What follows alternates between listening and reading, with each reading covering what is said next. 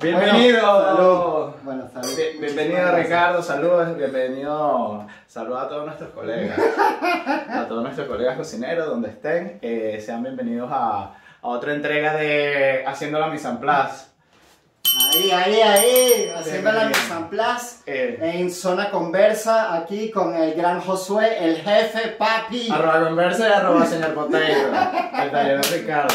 No, Bienvenidos no, a no, todos. Yo estoy mega emocionado porque me ha invitado aquí a hacer su parte de su podcast y bueno, yo le dije, bueno, vamos a hacer un live ahí, un live rápido. Claro, eh, aquí, aquí, aquí nos están escuchando ustedes y en Instagram, en, en el Instagram de Señor Potato, pues hay un grupo de personas que nos están saludando y dirán, estos tipos están locos, estos tipos están locos, pero bueno, nosotros estamos invitándolos a ellos a que estén en esta grabación, la tercer- el del tercer capítulo, que pues nada, es una ilusión, ¿no? Es una ilusión que tiene como un sabor amarguete, ¿no? Por eh, el tema de, vamos a estar eh, tocando en, en este capítulo, las consecuencias y no las consecuencias, bueno, las consecuencias las estamos viendo, pero el tema COVID, aquí específicamente lo que está sucediendo en España, que varía de acuerdo a- al país, no de acuerdo a la región. Sí, bueno, nosotros ahorita estamos en Sotorreal y Josué es el jefe de cocina de un restaurante que se llama La Cabaña,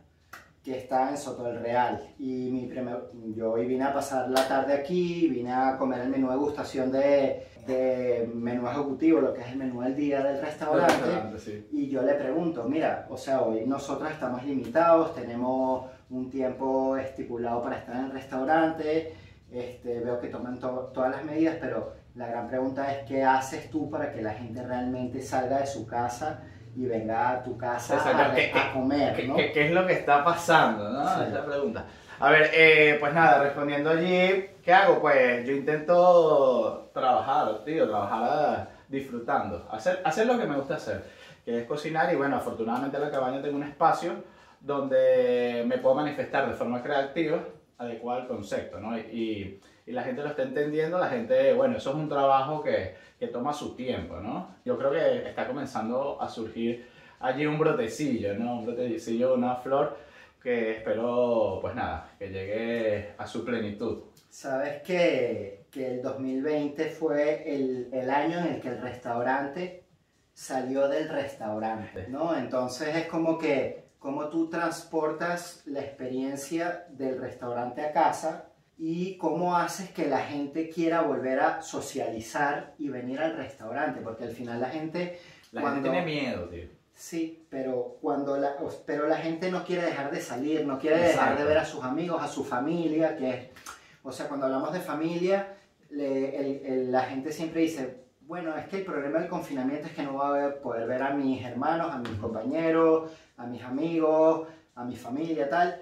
Entonces, cuando englobamos todo eso, asumimos que la gente sale de su casa al restaurante a socializar, al bar a socializar. Exactamente. Y hoy, en verdad, yo me fui demasiado emocionado de tu restaurante porque yo comí un menú del día súper creativo, súper completo en relación calidad-precio.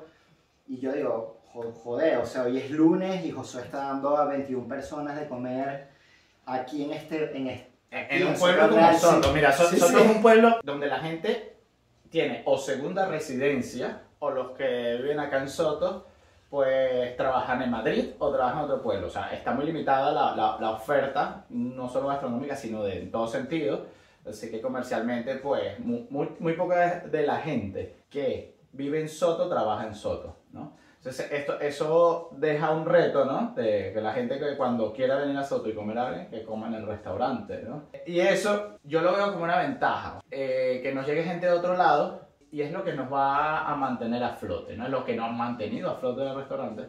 Y como tú dices, tú entras al restaurante ahora mismo y ya es diferente a como es un año porque está todas la- las medidas COVID aplicadas allí, la, de, la, la distancia entre mesas.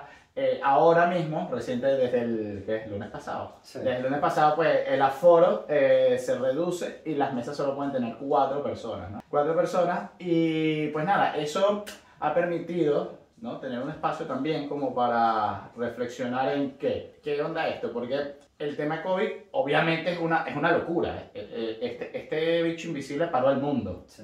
para el mundo. Y bueno, ahora porque es el sector que nos compete, que es nuestra hostelería, pero eso afectó a todo el mundo. Y lo que te digo, o sea, la gente tiene miedo, para, la gente está cagada.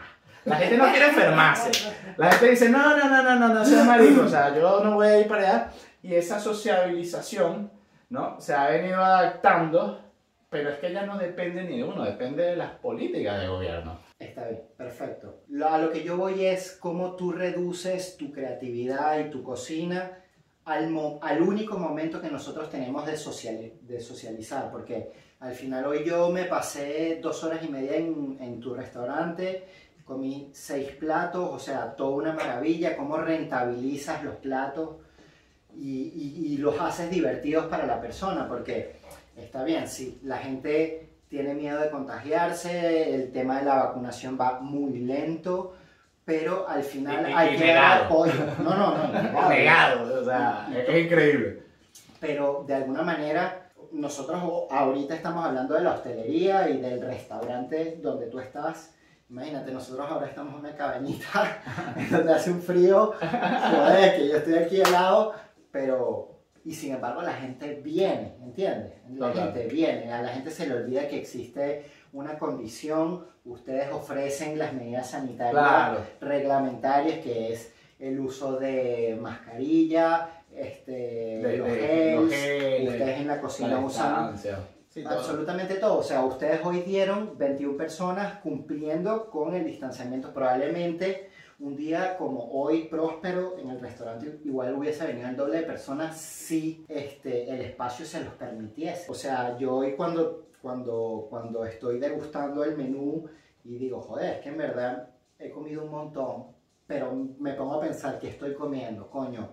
Josué se maquinó un menú del día de seis pases con verdura, con verdura súper rica, tal, que te mantiene lleno, que te lleva a picos, que te baja, te sube, luego tienes una opción de, de último plato y luego de postres y tú dices, bueno, Josué está jugando Claro, porque claro. al final tú quieres un cliente feliz y tú quieres ganar dinero. Es Exactamente. así. La restauración es un negocio. Sí. Lo que debería suceder con un negocio, al verlo como un negocio, es que se debería estructurar una red de gastos y financieramente hablando, tener una, la forma como soportar algún tipo de, de- de suceso que, que imprevisto, ¿no? Y viéndolo de esa perspectiva de negocio, estamos hablando del COVID, que es verdad lo que dices. Eh, yo en el restaurante pudiésemos tener más aforo. De hecho, nosotros hemos tenido eh, el servicio máximo que hemos tenido han sido 187 personas. Imagínense el tamaño del Es un restaurante restaurante grande, en ¿no? donde nada más trabajan cuatro cocineros. Es- o sea, cuatro personas en la cocina. Por eso yo estoy todo loco, porque yo los veía hoy a trabajar, ellos tienen una cocina así que se a, a vista al público. Una pecera, una pecera. pecera, y tú ves a dos chavales dando de comer a 20 personas, menú de 6 pases, o sea, al final son 20 por 6 y todos comiendo al mismo tiempo entre las 3 de la tarde y las 4 de la tarde, porque ese es otro tema. Que En comen estamos en tarde. España Y- y, comen tarde, entonces estamos en un periodo de reeducar al cliente en el que ese, esa es otra, otra tendencia, como, porque yo pienso que la cocina va como, yo siempre pongo este ejemplo, me- me- porque me parece que es igual, la cocina va a la par de la moda, ¿no? Entonces, por Sí, va- es muy tendencia. cambiante, es muy cambiante. Entonces, coño, ahorita estamos en una, en una situación en la que el cliente tiene que entender que estamos en una pandemia, en el que estamos bajo ciertas regulaciones y que ya no podemos salir a comer a, la- a- a las 3 de la tarde y no podemos cenar a las 9 de la noche. No, Exacto. tenemos que salir a comer a las 12 del mediodía, 1 de la tarde, como muy tarde, y luego a las 8 de la noche hay que ir a cenar. Escucha, que esa es otra, o sea, por el, el tema de las cenas, es un complique, hermano, es un complique, es un complique, y yo no me quiero poner en los zapatos ¿no? de demasiados colegas que, en principio, que tenemos un aforo recortado, y ahora la- eh, los toques de queda, o sea, el toque de queda para la hostelería es a las 9 de, 9 de la noche, o sea, imagínate, en España, un país donde culturalmente se come muy tarde y se cena muy tarde, o sea, aquí no te viene a cenar a alguien a las 7 de la tarde, noche, nunca, ni a las 8. es que ni a las 8. O sea, tú empiezas a ver a la gente llegando a las 9 y media, para empezar a arrancar a comer a las 10. Y esa es otra de las movidas que es frustrante, ¿no? Es súper frustrante. eh, y desde el punto de vista numérico, financiero, es acaboso. O sea, depende de cómo lo veas. O sea, otra de las tendencias de las que te decía yo era que ahora, así como comer en la terraza, de repente te hacen aquí en España, ¿no? Aquí en España. Cuando comes aquí en la terraza, te dicen en la carta, te dice, bueno, es un euro más o un euro cincuenta más. Exacto, es como un tema de servicio allí que se cobra. Cuando tú vienes a comer después de las 8 de la noche o vienes a cenar, tienes un recargo en la cena, o sea, te va a ser más caro cenar que comer. ¿Por qué? Porque la hostelería también se tiene que amoldar al mercado. Yo creo que es una realidad que tenemos que asumir todos. O sea, si nosotros vamos a trabajar en un horario corrido, porque tenemos dos plantillas, porque tenemos a gente en ERTE, porque, o sea, España no está en un momento en el que tenemos que tener gente en paro.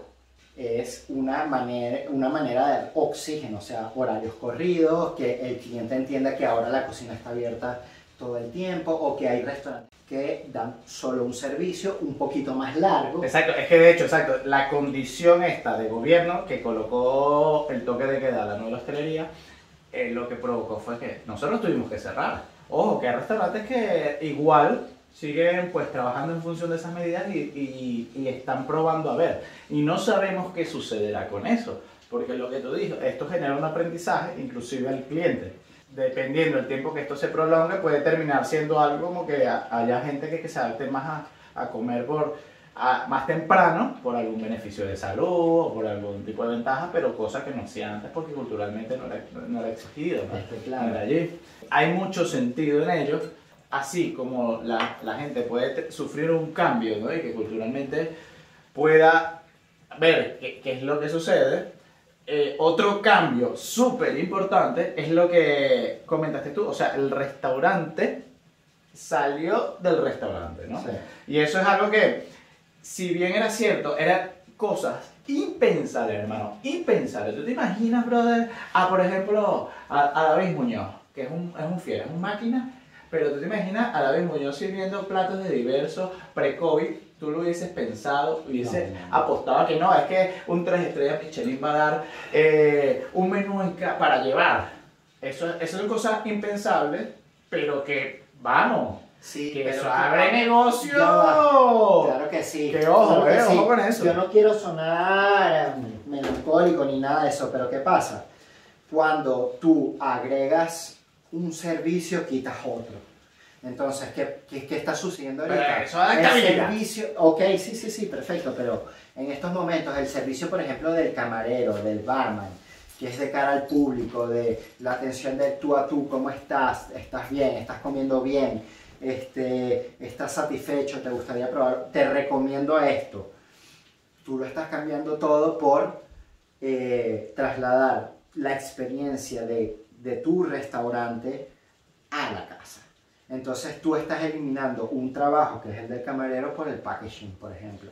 Porque inviertes el dinero que te cuesta un camarero o un buen barman en una caja espectacular con un diseño de espectacular. Claro, porque tu función es en función de la experiencia completa. por supuesto. Ahora se dividió, hermano. Pero por Ahora eso se dividió. Y, a ver, es un poco complejo, ¿no? Porque también es un reto, porque de acuerdo a cada cocinero, de, el segmento donde se maneje, el restaurante donde trabaje, el concepto del restaurante o su misma visión de cocinero, pues todas esas cosas se ven tocadas a la hora en que tú, que estás pensando día a día, en pronte, un plato de David Muñoz, ¿cuántos pasos puede tener?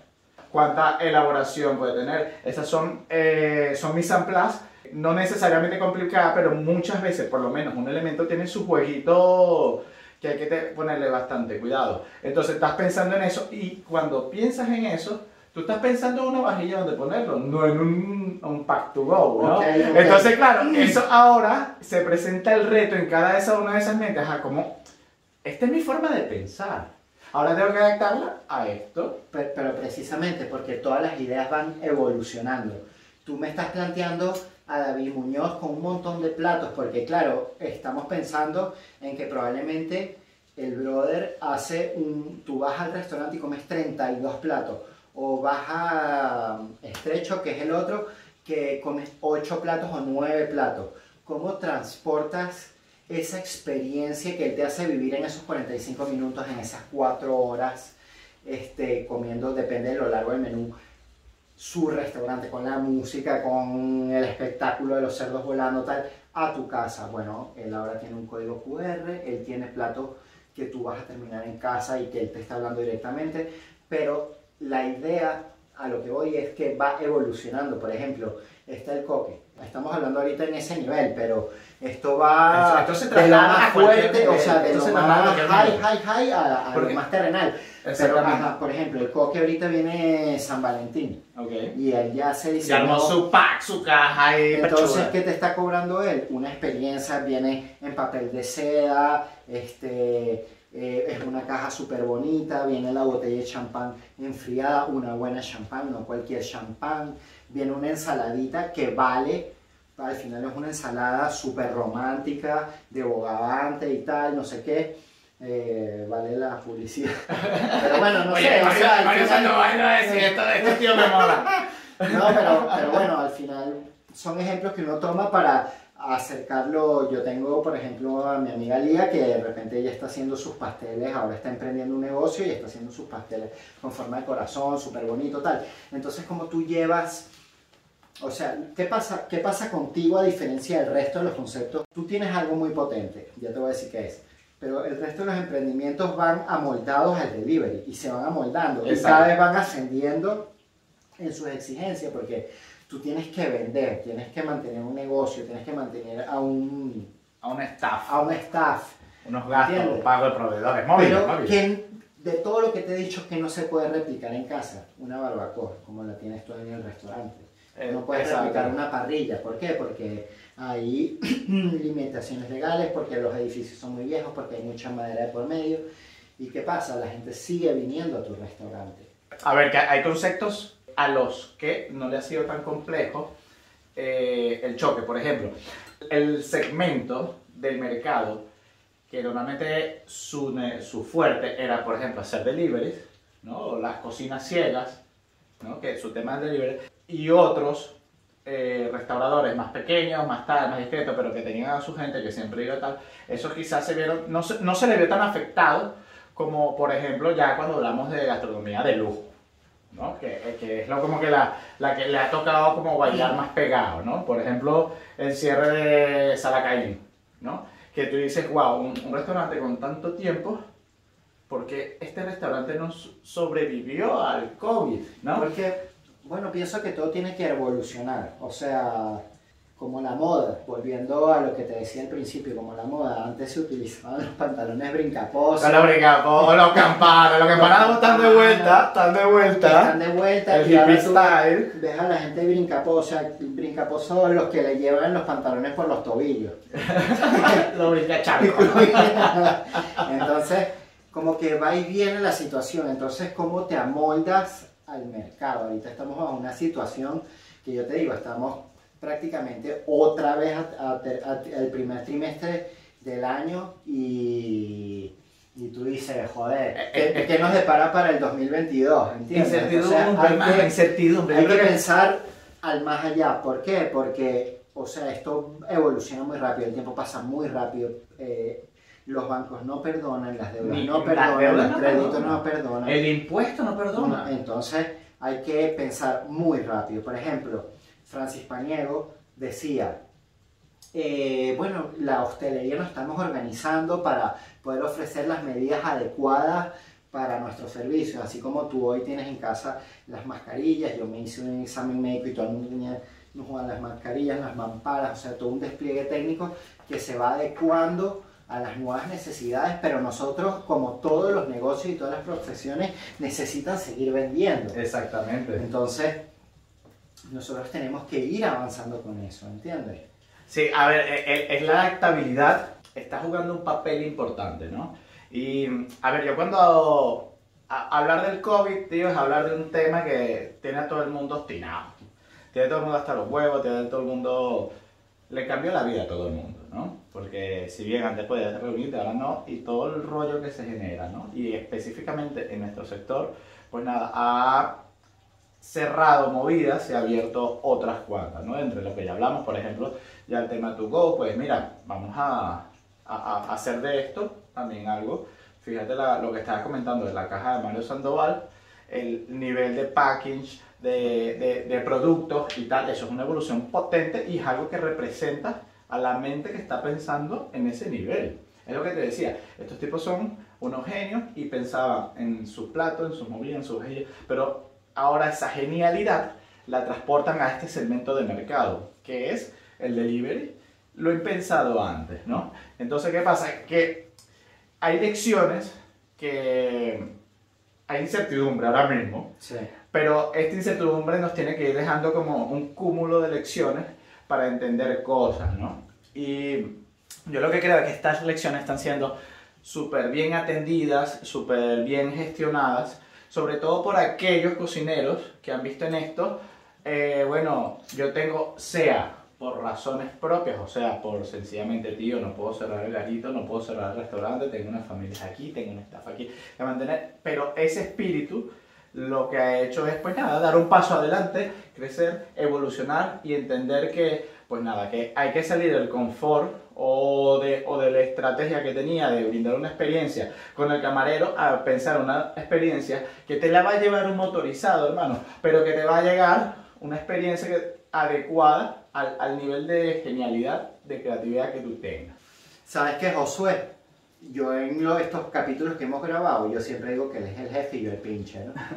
Ahorita yo pondría la canción de Daddy Yankee, jefe, jefe, jefe. Es como piensa él, ¿no? Pero yo le pregunto, coño, Josué, acabas de recibir una mención en la guía Michelin, no tienes una estrella, tienes una mención, coño.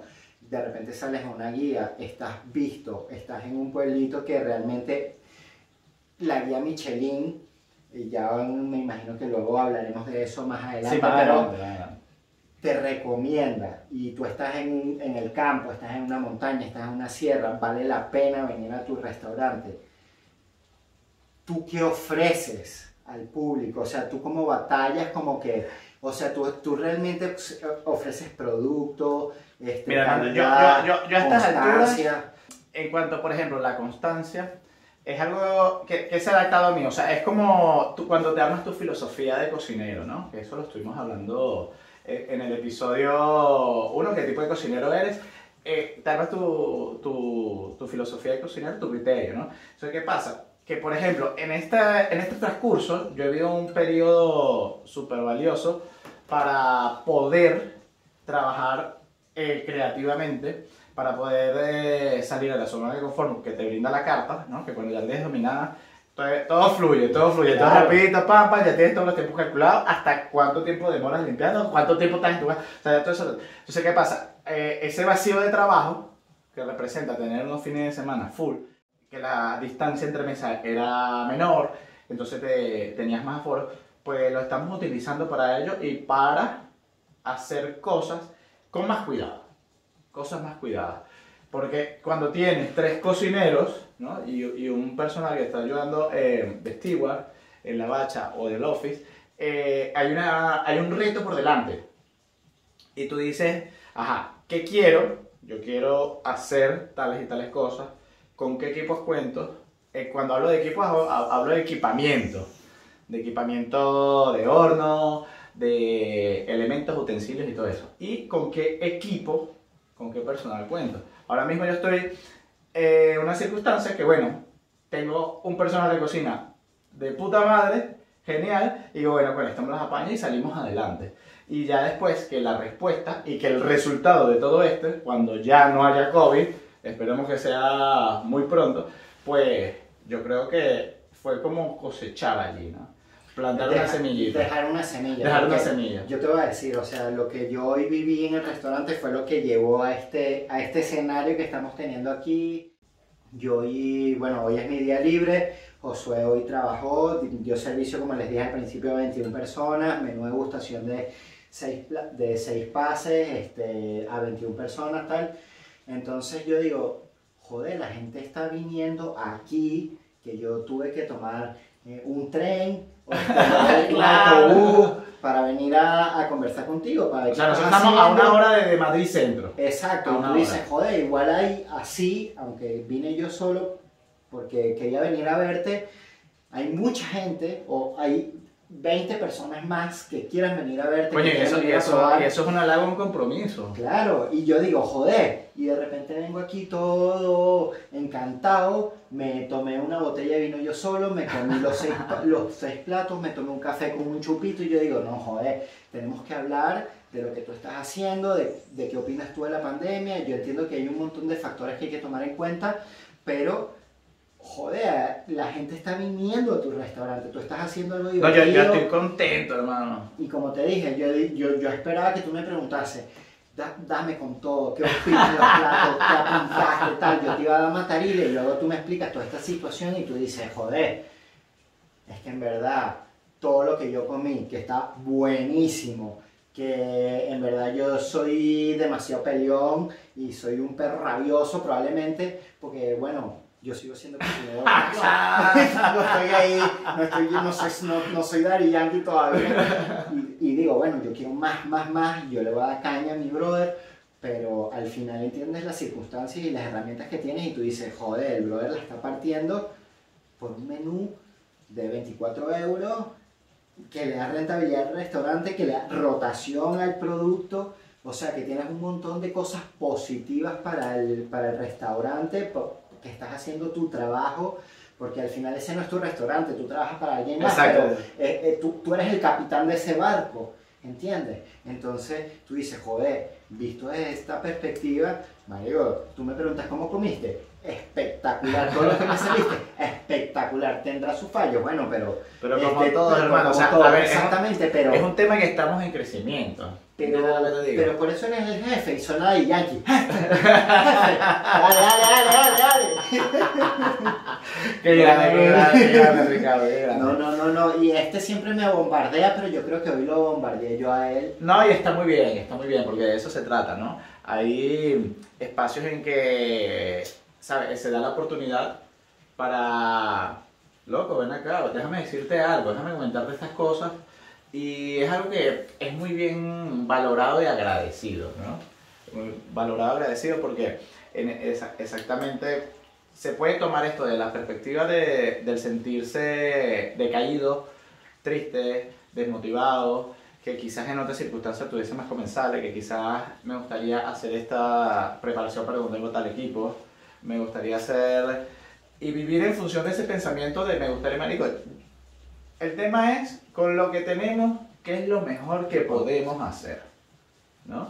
No, y tú en el primer capítulo me preguntabas que qué nos enganchaba entre cuando uno iba pasando de cocina en cocina, qué nos enganchaba con ese cocinero que quedábamos siendo amigos. Exactamente. Y, men, tú me invitaste aquí porque algo te enganchaba y algo me enganchaba a mí de estas conversaciones, porque siempre hay una conversación y, y de verdad yo estoy muy agradecido del tiempo que me pasé hoy yo en el restaurante, porque es una manera diferente de conocerte. Ya, ¿Me entiendes? Porque siempre hablamos, bueno, yo tuve esta experiencia, he estado aquí y allá, este, hoy tú estás liderando un equipo y, y- y yo hoy vine a, a- a realmente a leerme la carta, a, a ver qué estás ofreciendo tú sin yo tener, o sea, yo antes de leer la carta ya tú me dijiste, no te preocupes, siéntate que yo te voy Y a... que conste que, mira, yo, invi- yo, yo- yo invité a Ricardo hace meses, o sea, no teníamos ni siquiera propuesto el, el plan de, de, de hacer haciendo la mise en place, ¿no? El De dirigirnos a ustedes y comentarle un poco de, de nuestros pensamientos y de las cosas que están sucediendo. Y él hasta hoy fue el que vino, ¿no? Este, y la verdad es que, o sea, cuando te viene a visitar eh, un compañero, eh, o sea, y yo se lo digo a todos mis colegas cocineros, o sea, tú tienes muchos amigos, o sea, o conocidos o, o colegas con que compartes cocina, pero al final no todo hace feeling, ¿no? No, no, no, no todo conecta. Y cada vez, y con un grupo más pequeño, es complejo sentir que hay un agrado por las conversaciones relacionadas con cocina cuando no son de cocina, ¿no? Hay quienes como que cierran ya el- eh, el- la puerta y ya, o sea, se quieren entender que es algo totalmente comprensible. Y hay quienes, en sí- eh, quienes no están actualizados, o sea, quienes van a trabajar, hacen su movida y tal, y de repente no, no están orientados a la parte de la investigación, no están orientados a la parte de, de- de saber qué es lo que está pasando en la actualidad de la cocina. Y quienes tienen sus movidas, o sea, están tan ocupadas que no pueden, tío. Entonces, conseguir una persona con tener esas conversaciones, eh, a mí me parece brutal, ¿no? Y de cocina a cocina, pues nada, por lo, en mi caso, hablo, hablo directamente de mi caso, es ese clic con quien tienes este espacio para conversar, para generar ideas, para que te den un consejo, para que te den caña como me está dando todo este, a mí me parece brutal, ¿no? Y es algo a lo que les digo, marico, si tienen ese, ese pana allí, ese tío allí, ese pibe allí, que te esté dando chat, que te estén comentando, que está, que cuando comienzan a hablar, comienzan a, a fluir ideas de cocina, mira, y esto, y esto, y tal, y conoces a fulano de tal, conoces a fulano de tal, y viste tal cosa. O sea, que esté intentando marico, a mí me parece una persona con que valiosa para estar, para, para afrontar nuevos retos, nuevos proyectos. Y son las personas que cuando, mira, ven acá, hermano, ¿qué estás haciendo tú ahí? Tú no te... Ah, mira, qué marico, conseguiste trabajo y tal. Y, y está la típica llamada que te dice, coño, me llamó un pana porque está pendiente de trabajar conmigo y tal. No, no, no, estoy totalmente de acuerdo contigo, estoy totalmente de acuerdo contigo. Y así cuando me estaba tomando el postre, así ya para terminar, eh, que después además te vi limpiando allí cuerpo a cuerpo con el resto del equipo, dice o sea, es que esto tiene que ser algo pasional, es una cuestión que probablemente hay periodos como en todas las profesiones en el que dices, ¿qué coño estoy haciendo? pero siempre, sí, pero como en todas las profesiones y como en a lo largo de toda la vida, pues hay que mantenerse activo, buscando evolucionar para, para mantenerse creativo y apasionado por lo que uno hace, porque así como cuando uno hace hijos, ¿no? bueno, yo no tengo hijos, yo no tengo hijos. Claro que cuánto tienes por ahí Ah, bandido, es un bandido. Este, son para, dale, dale, dale, dale. son para toda la vida y las profesiones son así porque cuando nos preparamos para hacer una cosa es lo que nos va a dar de comer. Exactamente. Toda la vida y, y hay que aprovecharlo y hay que exprimirlo. Y, no, y, hay, hay un hay, hay un documental que te dice porque al final salió el profe, salió el profe. Es, prepararse para la vida, ¿no? Y por ejemplo, uno de esos, esos documentales inspiradores para mí es que cada vez que estoy de bajón, de cocina, sobre todo, pues lo veo. Eh, de Giro Ono, el eh, Giro Dreams of Sushi. Este, es un documental brutal. E, este Giro es un, eh, debe tener ahora mismo 95, 96 años y sigue haciendo sushi, ¿no? Y él tiene un restaurante en una estación de tren y es el mejor restaurante de sushi de Japón, por ende, del mundo. Y, brother, ese, esa motivación que yo agarro de allí es la que intento este, trasladar. Porque es el trabajo duro y el esfuerzo y el entender de que este es nuestro trabajo de por vida, que ya yo lo decidí, por ejemplo, voy a estar trabajando en función de la cocina o asociado a ella, es lo que, pues nada, me dan esa motivación para estar ahí dándole allá, más que somos dos cocinas, que cociné no me voy a quedar marico limpiando y yo no voy a hacer nada. Pero es. Fabuloso, no, no, men, en verdad espectacular haber ido a comer al restaurante hoy. Yo estoy agradecido que hayas ido, me, me, mola porque en realidad de, de las personas que he invitado, eh, la distancia, la fuerza, estamos lejos, hace frío, y cada persona que viene a mi casa la valoro, están todos invitados. Cuando si se pasan por aquí, que me llegue, tú te imaginas el primer, América, el primer, el, el primero de nuestros oyentes, el primero de nuestros oyentes que llegue y mira, yo vengo aquí porque haciendo la mise en place me dijo que me iba a comer gratis, yo lo invito. Lo invito porque quiero, además, yo lo invito porque quiero saber, quiero entender y qué le gusta. Mira, te lo voy a decir, eso quiere decir que el primero que llegue nos escuchó hasta el final. dale, dale. Pues nada, agradecidos a todos, gracias Ricardo nuevamente eh, por este capítulo. Eh, nos vemos en el próximo. Claro que Tenemos algo por ahí preparado acerca de, de los espacios de cocina, ¿no? Ya no es el cocinero, y así nos vamos a intentar categorizar un poco los espacios, hablar de las ventajas y las desventajas de estos espacios y las experiencias vividas en. Así que muchas gracias a todos, gracias Ricardo, arroba señor arroba espacio.conversa, eh, nos estamos viendo pronto. Venga, dale, dale, dale la campana.